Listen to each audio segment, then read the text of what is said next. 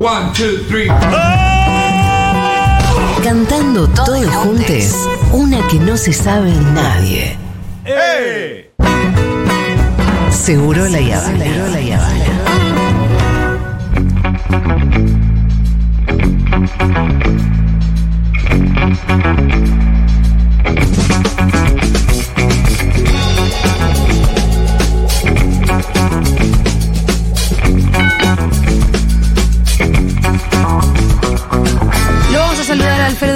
Zayat. Hola, ¿Cómo ¿cómo va? ¿Cómo ¿Todo bien? andan? Sí, todo bien. ¿No le decimos más, señor ministro, entonces? No. No, y encima ya parece que hay desacuerdos con su. Arrancamos. Antes, está muy bien. Igual los desacuerdos hay que hacerlo ahora, no hagamos como frente tú, que los desacuerdos los decimos cuando ya estamos gobernando. Es un No, quilombo pero- eso. Sí, ¿no? claro, otro. es mejor acordar las cosas ahora, Cucho. Quedamos en que se buscaba otro ministro de Economía. Listo. ¿Está bien? Sí, sí. está está Yo puedo, Ah, yo puedo ya- ayudar. puedo ayudar. Asesores del Pará, equipo ¿viste de. que ahí Vudú está haciendo de asesor externo? De, mas- de masa. Bueno, pero son amigos históricos. y después Sergio. enemigos históricos y ahora vuelta. No sé si enemigos. Sí, sí, se habían Dijo- peleado. Pero dijo, él dijo que se habían peleado. Pero todo el mundo lo sabe. No sé. Sí, puede ser. Para mí no hay nadie con más legitimidad para defender a Massa que alguien que fue íntimo amigo, que después se peleó a muerte. Eh, se peleó a muerte, Cucho, igual. Sí. Vos me pones cara, bueno, no importa. Que después estuvo en la cárcel poniendo el cuerpo por el proyecto y que ahora dice, hay que votar a este señor.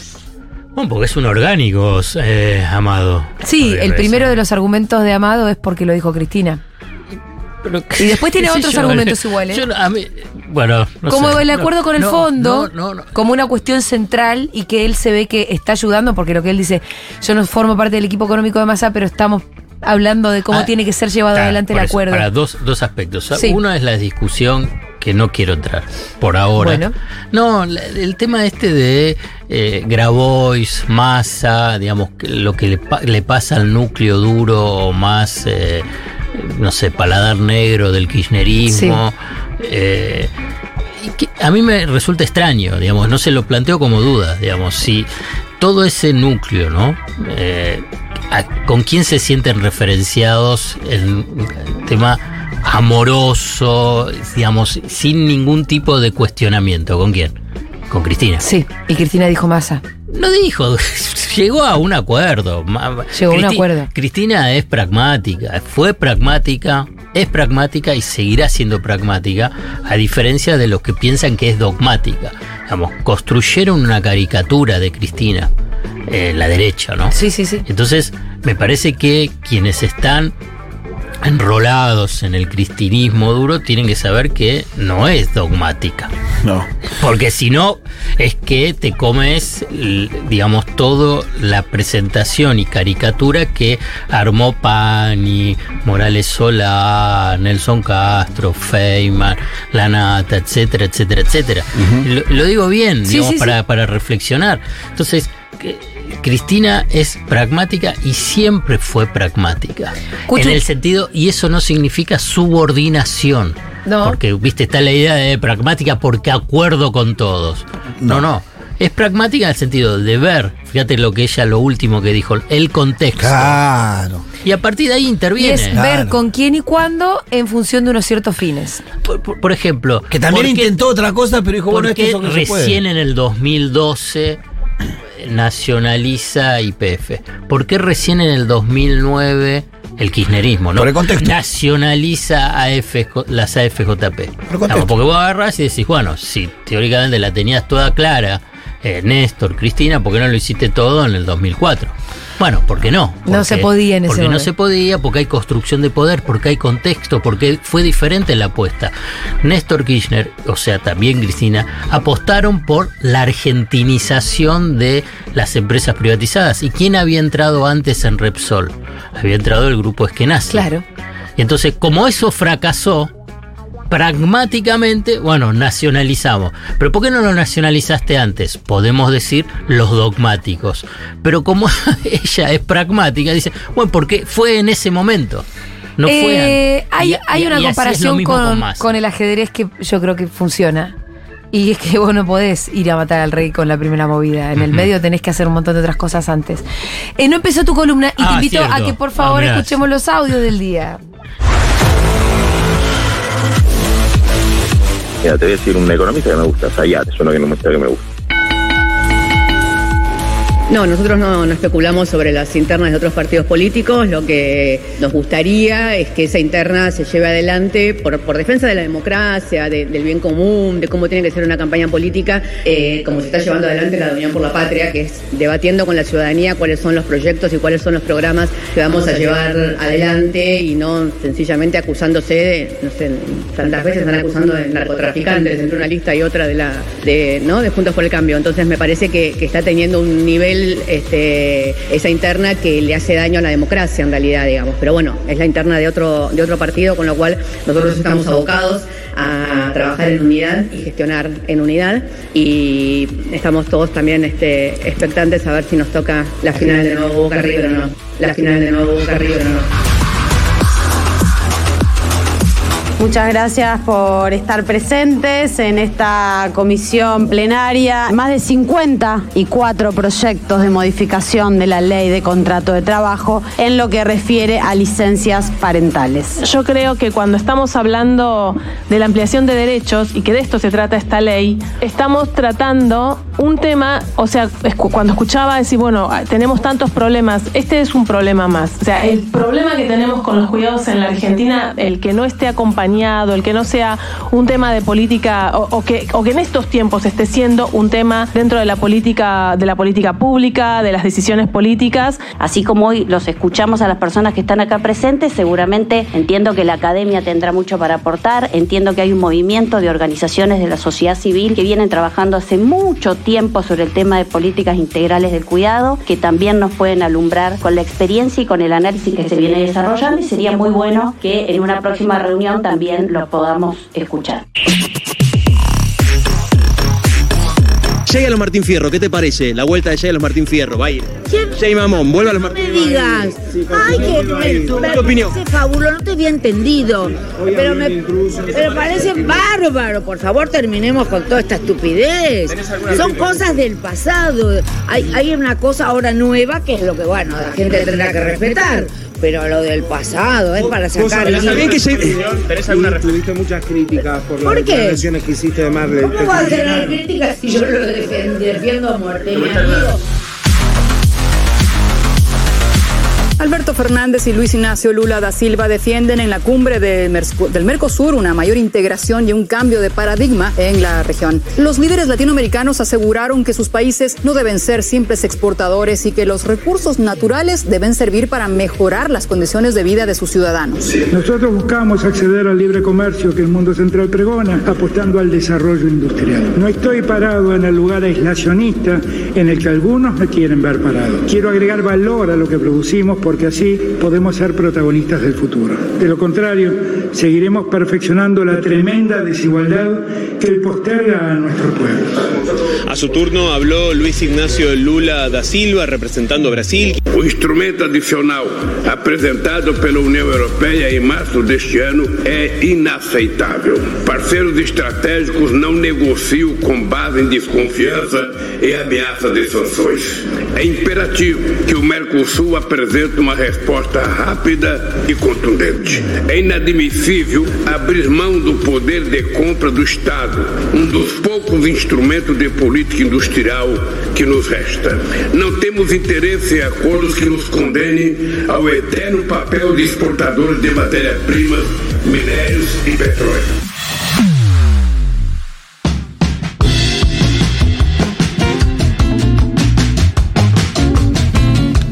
Bueno, muy bien, escuchábamos la voz de Lula recién hablando eh, del Mercosur. Del Mercosur. Porque hubo cumbre del Mercosur en las cataratas, ¿no? Y de eso querés hablar vos también, Cuchu. ¿Vos decís que el Mercosur viene lento? ¿Qué es lo que viene? Ahora, ¿Qué- digamos, me, me sirve como excusa, digamos, salir de algunas cuestiones de coyuntura, para, porque hay, hay cuestiones estructurales que eh, no son abordados y entonces quedan como en la nada, ¿no? Y muchos después quedan en consigna. Patria Grande, la integración latinoamericana. Entonces, to- que todos, casi todos estamos de acuerdo, pero sí, bueno, a ver, tratemos de pensar, digamos, fortalezas y debilidades y qué es lo que pasa con eso. Y, y también me sirve como disparador que es un poco en broma, no para avanzar mucho sobre el tema, que viste cuando habló eh, Juan, Juan Grabois, vinculado con eh, que le gusta cómo yo pienso en economía Sí. y todo toda esa historia, habló que bueno, que de una diferencia vinculado con el tema de la moneda única. Que, que él piensa que sí puede haber una moneda única Ajá. ahora y que yo planteaba que no. Entonces todo eso me llevó también a reflexionar junto con esto de la cumbre del Mercosur para tratar de pensar primero qué pasa con la integración y qué es lo de la moneda única, cómo se puede lograr la moneda única. Porque una, Para hacernos una idea, sería Sí. como un euro Eh, de la región. Exacto. Y está muy bueno que menciones lo del euro porque quiero hacer ese paralelismo y esa referencia de la Unión Europea con el Mercosur o América Latina. ¿no? ¿Cuándo- cómo, cómo nace el euro? Digamos, el euro recién en 1999. Pero la Unión Europea comienza cuando las dos potencias en Europa, que además estuvieron en guerra, Primera Guerra Mundial y Segunda Guerra Mundial, dijeron, bueno, basta, basta de guerra. ¿Quién fue? Alemania y Francia. Dijeron, bueno, primero es un acuerdo económico entre ellos, era el acuerdo de, del carbón y, el acero. ¿no? Entonces, a partir de ahí, ese fue la semilla de lo que después se convirtió, pasados los años, la Unión Europea integrando a otros países europeos para llegar recién en el 99 eh, a la moneda única. O sea que fue un proceso de integración que, que podemos decir para llegar hasta la moneda única, más o menos 50 años. 50 años, es 50. una barbaridad de Sí. tiempo. Y ahora vamos a ver hace cuánto Pero que tenemos cierto- la integración De- de, ah, de. Argentina a Brasil. ¿Cuánto? Y cuando comenzó la semilla, la semilla la empezó Alfonsín y Sarney con los protocolos de integración, que eso fue en 1984. 85. 1984. 30 Entonces, años. Fíjate, eran las ¿y quién era Argentina y Brasil? Las dos potencias de la región. Y que uno de los puntos que por ahí se desconoce ya pasados los años, vos sabés que Argentina y Brasil tenían conflicto, la hipótesis de conflicto de guerra, digamos, la, la- la- ¿En ese esta- momento? Hasta- ese momento, las fuerzas militares y por consiguiente el Estado y la Cancillería tenían como una hipótesis de guerra entre Argentina y Brasil. Esa esos protocolos, la democracia, la recuperación de la democracia después de la noche oscura de eh, las dictaduras militares en América Latina, yo estoy haciendo paralelo, no es igual, pero yo te digo para que te des No, cuenta, sirve un venís de una para cosa comparar eh, eh, procesos, ¿no? Claro, el proceso de un, de un momento oscuro, las dos potencias regionales se juntan y dicen, bueno, dejamos ya ese pasado de competencia, de beligerancia, de pensar que el otro es un enemigo, para pensar una historia en común. Y esos fueron los protocolos de integración entre Argentina y Brasil, donde estaba Alfons- Alfonsín Sarney.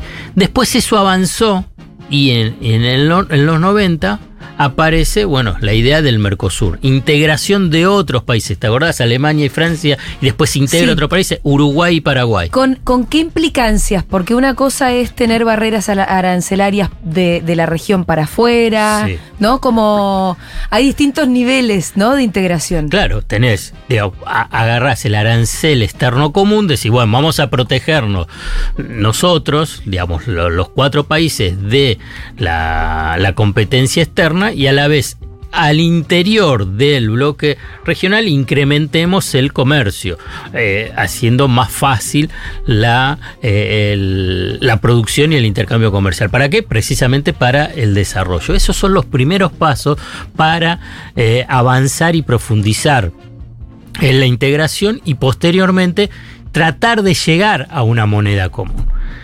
¿Qué es lo que.? Bueno, si incluso avanzás en la primera década de este nuevo siglo, se incorporan países asociados. Van incorporándose de a Van poco. incorporándose. Co- ¿Como cuál, cuáles son? Bolivia, por ejemplo, Bolivia, eh, Chile. Entonces la idea es ir incorporando esa idea de lo que era la Unión Europea llevado a la Unión Latinoamericana. ¿Cuál es una diferencia sustancial? Porque vos fíjate, yo salté de comienzo de los 90 al comienzo de los 2000, que durante los 90 dominaron los gobiernos de derecha, Sí. conservadores. en contra de esta idea de eh, la integración, más de la apertura. Lo mismo pasó durante lo- el periodo de, eh, de Mauricio Macri, no solamente en Argentina, sino también vos podías pensarlo en el Bolsonaro en Brasil. Entonces, vos decís, ya están pasando 40 años de ese proceso de integración y entonces la pregunta es, ¿por qué no pudiste continuar o imitar, no hacerlo igual, el proceso europeo? Sí, seguir adelante, profundizar. Porque tuviste sectores Claro. conservadores que patearon en contra. ¿Y por qué no les conviene a los sectores conservadores en términos racionales? No, no es racional. Digamos, es ideológico, digamos, quiero decir, no racional, fue una ironía, digamos, la mía. Es racional en sus lógicas de pensamiento de región subordinada. Cuando vos estás subordinado y pensás que sos una clase dominante subordinada a la de los países desarrollados, bueno, no pensás un desarrollo autónomo, no pensás que te podés desarrollar eh, sin estar dependiente de. Y como te sentís subordinado y además actuás como subordinado, bueno, dice, ¿para qué vamos a integrarnos? Nosotros tenemos que eh, a- abrirnos a los capitales y por eso avanzan siempre, quieren avanzar con el acuerdo Mercosur eh, Unión Europea. Pero vos fíjate, la Unión Europea se sienta en la mesa de negociación y ¿qué es lo que dice? Para hacerlo de una forma sencilla, Mercosur. Bueno, abran su mercado de- a los productos agropecuarios. Y los de la Unión Europea lo miran un año, dos años y no lo abren y no lo van a abrir. ¿Por qué? Porque ahí está Francia, fundamentalmente, dice, no lo vamos a abrir. ¿Por qué lo vamos a abrir? Vamos a perjudicarnos. Y los otros, en última instancia, pueden estar en, en disidencia, pero lo terminan respetando y no le destruyen, digamos, porque piensan precisamente en ese desarrollo interno propio.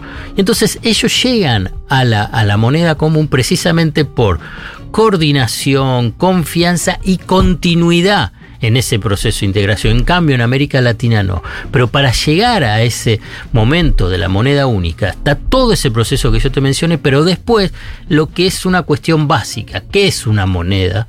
Y a partir de ahí, la necesidad de una coordinación de las políticas macroeconómicas. Y claro. Porque si no, Es que la además, moneda... eh, tener una sola moneda es casi tener un solo ministro de Economía en un punto. O sea, no tan así, Claro. pero, pero Sí, sí. Vos- vos- Entonces vos Sí, un banco central por lo tenés- menos. por eso eso está- sí, un banco No. central solo. Nació, está el Banco Claro. Central Europeo, pero cada uno de los países tiene sus Ah, propios bancos tiene centrales. Pero lo, lo domina el Banco Central Europeo. Entonces, y además de que domina el Banco Central Europeo, es la política monetaria, pero también te define la política cambiaria, en lo que sería la relación con el EU, con el dólar y con las otras monedas eh, regionales, la tasa, de- la tasa de interés, te define también una política fiscal. Digamos, entonces dice, bueno, todos más o menos tienen margen, por eso tenés un ministro de Economía para armar sus presupuestos, pero tu déficit fiscal no puede aun- ser superior al 1,5, al 2 o al 3%, depende del momento. Y si no, estás en falta. Y si no, necesitas, si tenés que pedirlo, un financiamiento adicional que te lo puede dar eh, la, Unión Europea o el, el- el Banco Central Europeo. Entonces, cuando entonces hablamos y pensamos en una moneda común en, en América Latina, es que estás llegando al último paso y todavía no diste, no, no, no recorriste todo el camino. Mm. Eso lo digo. Yo estoy, yo estoy de acuerdo y tiene y, y hay que avanzar. hay cosas que hay que hacer antes de llegar a la moneda común, no te puedes saltear ciertos pasos. Entonces, y si uno quiere avanzar. Aunque hicieras todo súper bien. Sí, pero si avanza vos, no es solamente la, la necesidad de una integración vinculado con lo monetario. Vos cuando pensás, si ves otras experiencias de integración regional y fundamentalmente de la Unión Europea, lo que tenés también es integración a nivel de infraestructura. Una cuestión de infraestructura básica. Vos, está bien, Europa tiene una dimensión que es más chica que si pensás en toda Latinoamérica, pero eso no significa que no tengas trenes, por ejemplo. Viste que cuando todos los que van a Europa dicen, uy, el tema de los trenes, cómo se, cómo vas desde Portugal hasta Alemania y podés ir con todos los. Bueno, acá qu- quiero ir a Colombia en tren. Está bien. No, no, Eh, no. Está bien, digo, eh, la, este- la extensión es mu- eh, más del doble por ahí. Pero no existe.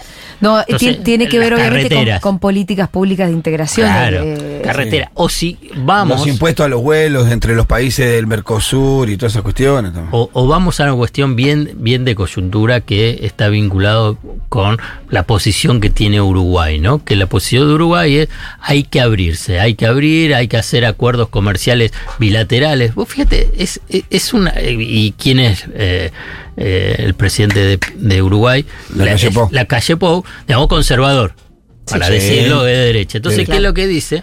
No, hagamos la, los acuerdos bilaterales. Uruguay con China. Está- digamos, ¿Qué, qué agarrás- de conserva? ¿Qué es el acuerdo bilateral? ¿Qué de, de- de subordinado? Que, eh? claro, ¿Y qué de colonizado? Pero ¿Qué eso, es? lo, eso es lo de la que pasa es que, bueno- subordinación. Porque ¿cómo vas a negociar con China? No, no, no, Ya, no. el- ya solamente el bloque, pensar bloque Latinoamérica con China, estás en una posición desigual. Sí. Imagínate Uruguay con China. No, no, es de colonizado total. Bueno, entonces ese, ese, ese, ese ejemplo te sirve para tratar de pensar ese proceso. Cuando vos tenés una dirigencia política, empresarial, social, que además eso se eh, traslada a parte de la sociedad, bueno, pasás a estar subordinado. Entonces Uruguay, que plantea eso y además obviamente vuelve en estos últimos 20 años, cada vez que hay reunión del Mercosur, el tema Venezuela. Bueno, va. ¡Qué pesado! Pueden soltar.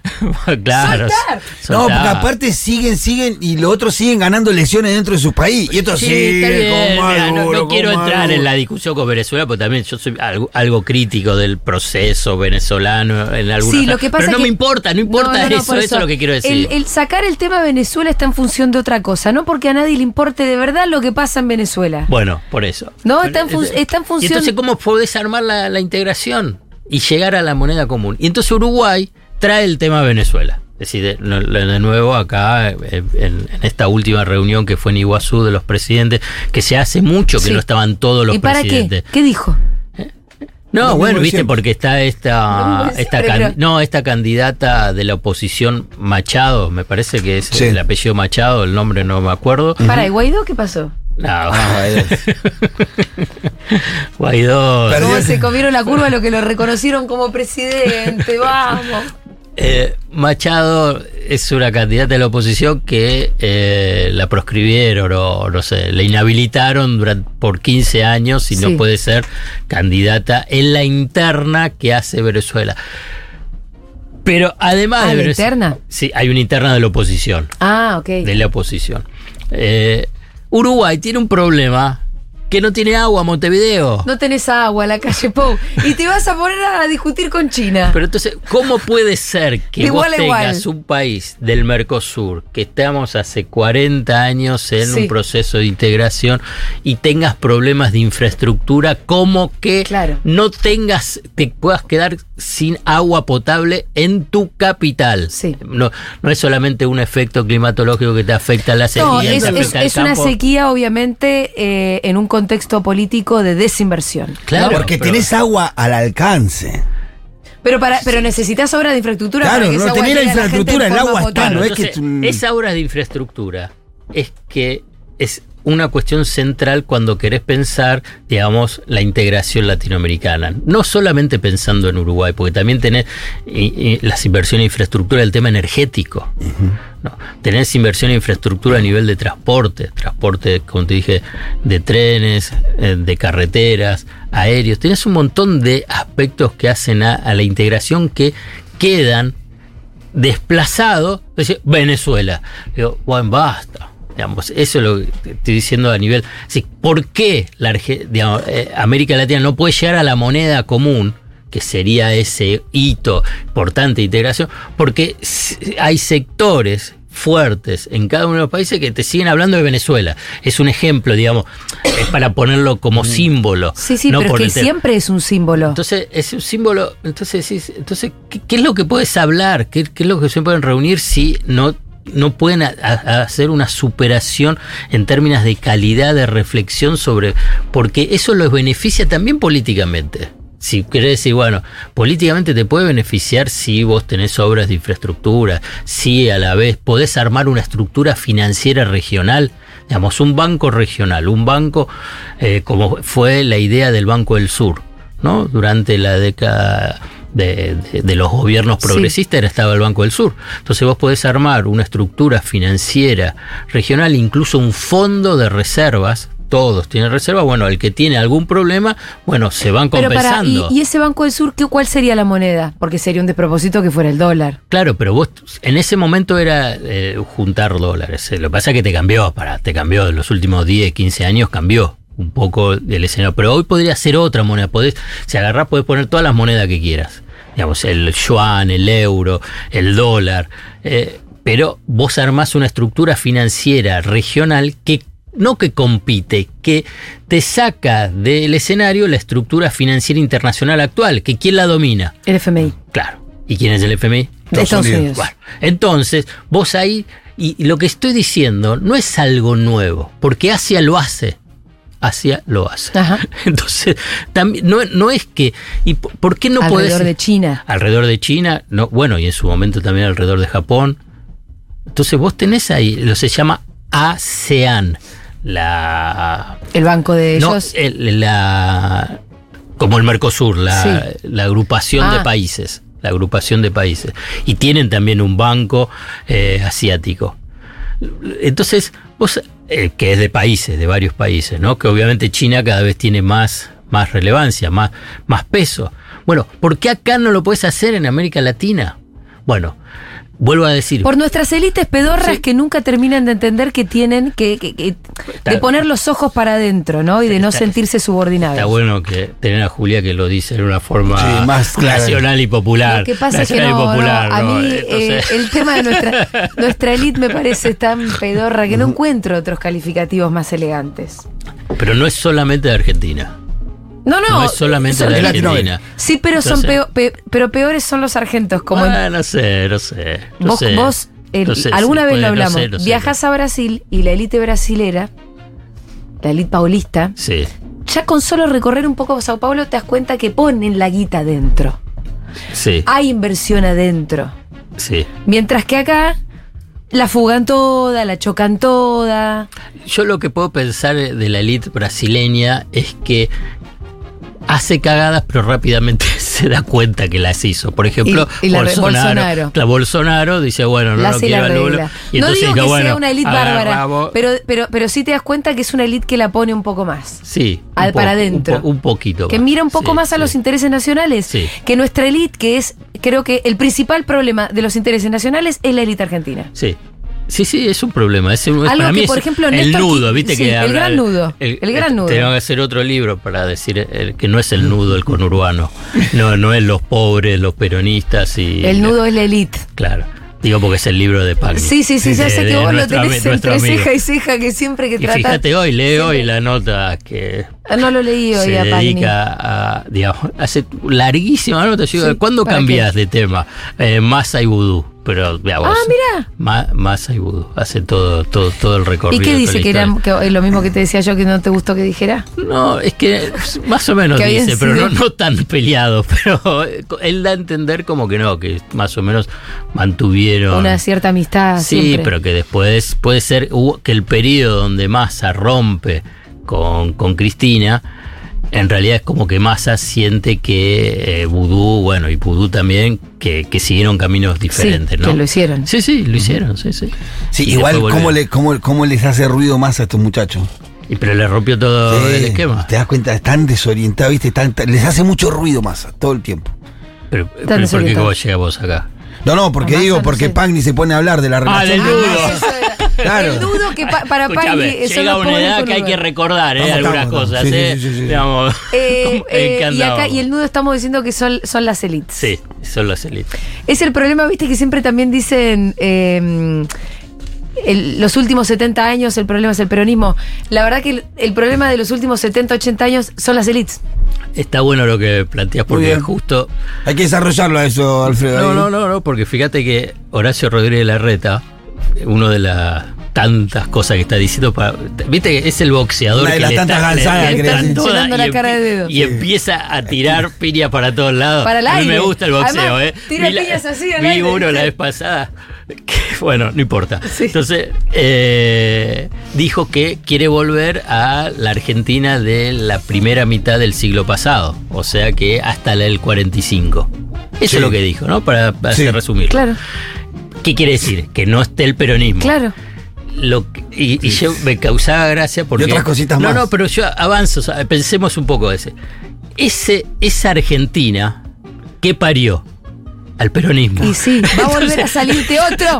Entonces él dice, yo quiero volver al, hasta- al 45 para que no esté el peronismo, pero lo que hay que decirle es que precisamente esa Argentina es la que parió el peronismo, que es la de la búsqueda de la eh, independencia económica, la de eh, la protección social, la de los derechos laborales. Entonces, eso es lo... Pero eso es el ejemplo claro de lo que vos estabas mencionando, Sí. Julia, el tema de las élites. ¿Cómo, ¿Qué es lo que pueden estar pensando? No es que pueden pensar algo superador.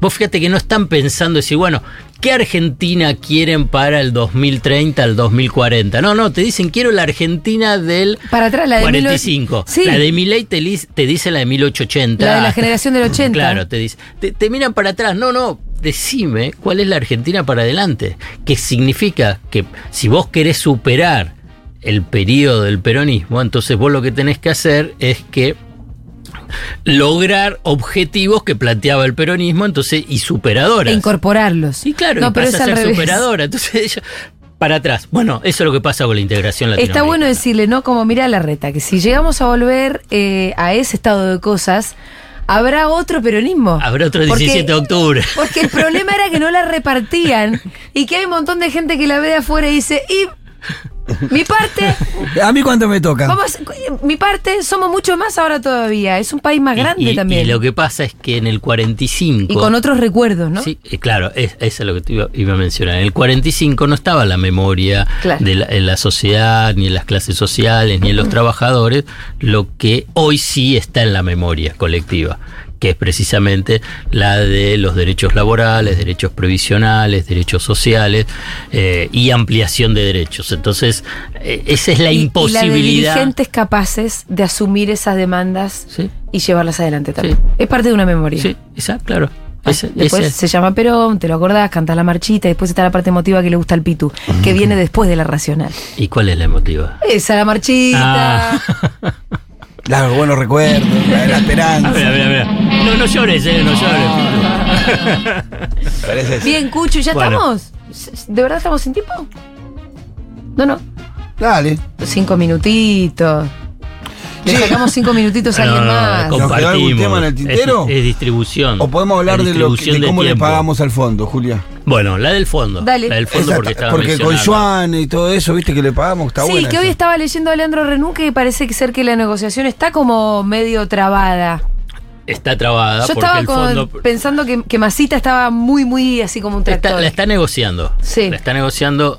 Yo supongo, supongo que Estados Unidos no va a bajar el pulgar. Porque las condiciones en la región, en el- los vínculos. ¿Qué quiere decir no bajar el pulgar? Que no, que no haya acuerdo.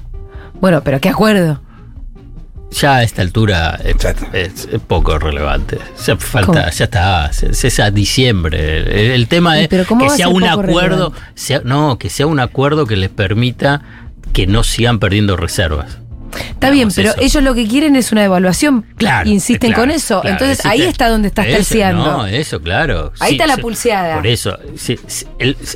Estados Unidos te baja el pulgar si te dice si no devaluás no te doy nada. Eso es. Como no creo que Massa En campaña. presidente- en campaña, y o sea, unión por todos, incluyo a Cristina Fernández Kirchner y Alberto Fernández, acepten que le hagan una devaluación del 30%, salvo que se quieran suicidar, uno nunca puede, no puede decirlo, digamos, existe siempre esa posibilidad en términos políticos y en términos electorales, porque una devaluación, hay que decirlo, más allá que algunos piensan que es inevitable, hoy lo que te genera es un salto inflacionario. Porque ya hay estudios más allá de lo que digan que piensan que los precios de la economía están en el dólar marginal, el dólar blue, el contado con liquidación. Casi todos los productos de alimentos y bebidas están en cotización del dólar oficial. No, por ejemplo, los autos de alta gama o ciertas, eh, la indumentaria o la, algunos productos electrónicos. Hay todo un estudio, lo hizo Emanuel Álvarez Hay cosas que están en el blue y hay cosas que están en el dólar oficial. Sí, y pero por- alimentos y bebidas no. en el oficial. Claro, está Ahí en el ti- y ahí oficial. tiene que permanecer. Si vos haces la devaluación, ahí es donde se te dispara. En el peor de los rubros, que es alimentos. Entonces, el, que es- gener- el que dispara la pobreza enseguida, para ¿no? pobreza, malestar social, eh, previo a las elecciones, sería un disparate en términos de que si piensa como campaña, como campaña electoral, de evaluar. Bueno, hay un punto que a mí me parece interesantísimo, que puede, que, que, hace, si querés, a una geopolítica, que nosotros en algún momento lo hablamos, es el tema de los yuanes, que algo mencionaste, Pitu. Cuando se escriba, cuando se escriba la historia de cómo el yuan pasó a ser una moneda de aceptación internacional y que algunos hasta ahorran en yuanes y compite con el dólar como el dólar con la libra esterlina que la reemplazó, aunque la libra esterlina sigue siendo una moneda muy importante, es la de Gran Bretaña, cuando Gran Bretaña era el imperio, era dominante porque además era una libra esterlina, eh, libra esterlina con patrón oro, pero después el dólar en la década del 70, ya con un proceso largo de crecimiento de potencia de Estados Unidos, la reemplazó y pasó a ser el dólar moneda de aceptación internacional. Cuando el yuan pase eso, dentro de algunos años, no sé cuánto, y se escriba un libro sobre eso, va a haber un capítulo especial a Argentina. Porque nunca antes un país le pagó al Fondo Monetario Internacional con yuanes. Gestión Sergio, Sergio Tomás. Sergio Tomás, papá. Con ¿Qué yuanes. querés Y que el Fondo Monetario Internacional lo acepte. Acepte. Porque además. Ahora sí podemos llorar. Porque, Por porque- Sergio Tomás. porque ¿Quién nos, además- quién nos iba a ver así, eh? China, ¿Quién hubiera por dicho? eso cuando se habla del Fondo Monetario Internacional, China le importa mucho estar en el Fondo Monetario Internacional, le importa mucho tener una participación relevante y le importa mucho que cuando está el vínculo con otros países le dice anda al fondo, ¿eh? no es que le dice a Argentina rompe con el fondo y vení conmigo. Ellos consiguen en el 2016, en el 2016, hace poquitito, ¿eh? que el yuan se incorpore a la canasta de monedas que tiene el Fondo Monetario Internacional. ¿Qué es la canasta de monedas? Viste que aparece que el fondo te presta en DEG, DEG, Sí. Derechos Especiales de Que Giro. son la, es la moneda del fondo. Claro. Pero, ¿cómo se compone ese- esa unidad de cuenta, esa moneda? Hasta el 2016, el yuan no estaba. ¿Qué- quién, es- ¿Quién estaba? Estaba el dólar, estaba el euro, la libra esterlina y los yenes. Ah, de Japón. Sí, Japón. Ahora se sumó el, el yuan. El yuan ¡Vamos, en el, do- yuan! en el 2016. Bien. 2016, fíjate, no es hace mucho, ¿eh? En términos es hace poquitito. Entonces, Nunca se imaginaron en ese momento, cuando dejaron de traer el yuan, que Argentina unos años después iba a pagar con yuanes, porque ahí está el. Claro, secreto. pero, eh, pero tardó mucho. China quería entrar, quería entrar, no lo dejaban, no, no, no, no le aumentaban, digamos, esa participación. Pero eh, Chi- China estuvo- la estuvo peleando, más aún después de, si querés, un paso anterior fue la crisis del 2008-2009 a nivel internacional, cuando parecía que el sistema capitalista se derrumbaba, se caía, desaparecía el sistema financiero. Hoy vi todo. un documental en HBO sobre eso, a la mañana temprano, está el pedo, miré así, me Ah, quedé mira. atrapado. Tremendo lo que pasó, cómo, s- cómo la decisión de salvar bancos o no. Te, te No, lo no, recomiendo, es Julián. buena, es buena. Tremenda. Bueno, en ese momento China em- ya estaba en ese proceso que comenzó en el do- antes, pero en el 2000 todavía más, y ahí es que empieza a emerger con más presencia. Porque China no le pasó nada. Y aparte, además, estaba creciendo a lo que se llamaba tasa china, 8 o 9%, y tenías a Occidente que se estaba derrumbando. China sigue avanzando y dice, bueno, yo tengo que tener mayor participación. Digamos, soy una potencia emergente como otras, entonces quiero tener participación. Te la estoy haciendo de una forma, no Sí. sé, los chinos lo hablan de otra forma. Eh, ¿Puedo agregar un dato Sí, y con claro. esto cerramos la Sí. columna? Eh, China sacó en los últimos 40 años a unas 850 millones de personas de la pobreza. Díganme si hay un mayor aporte a los derechos humanos que ese. Y tangiblemente no, lo- no es, no es China. discutible. En eso, y con eso, si quieren, eh, cerramos la columna, si están de Así acuerdo. es, me el perfecto. Cuchu. Muy bien, hasta el jueves que viene. Hasta el jueves que viene.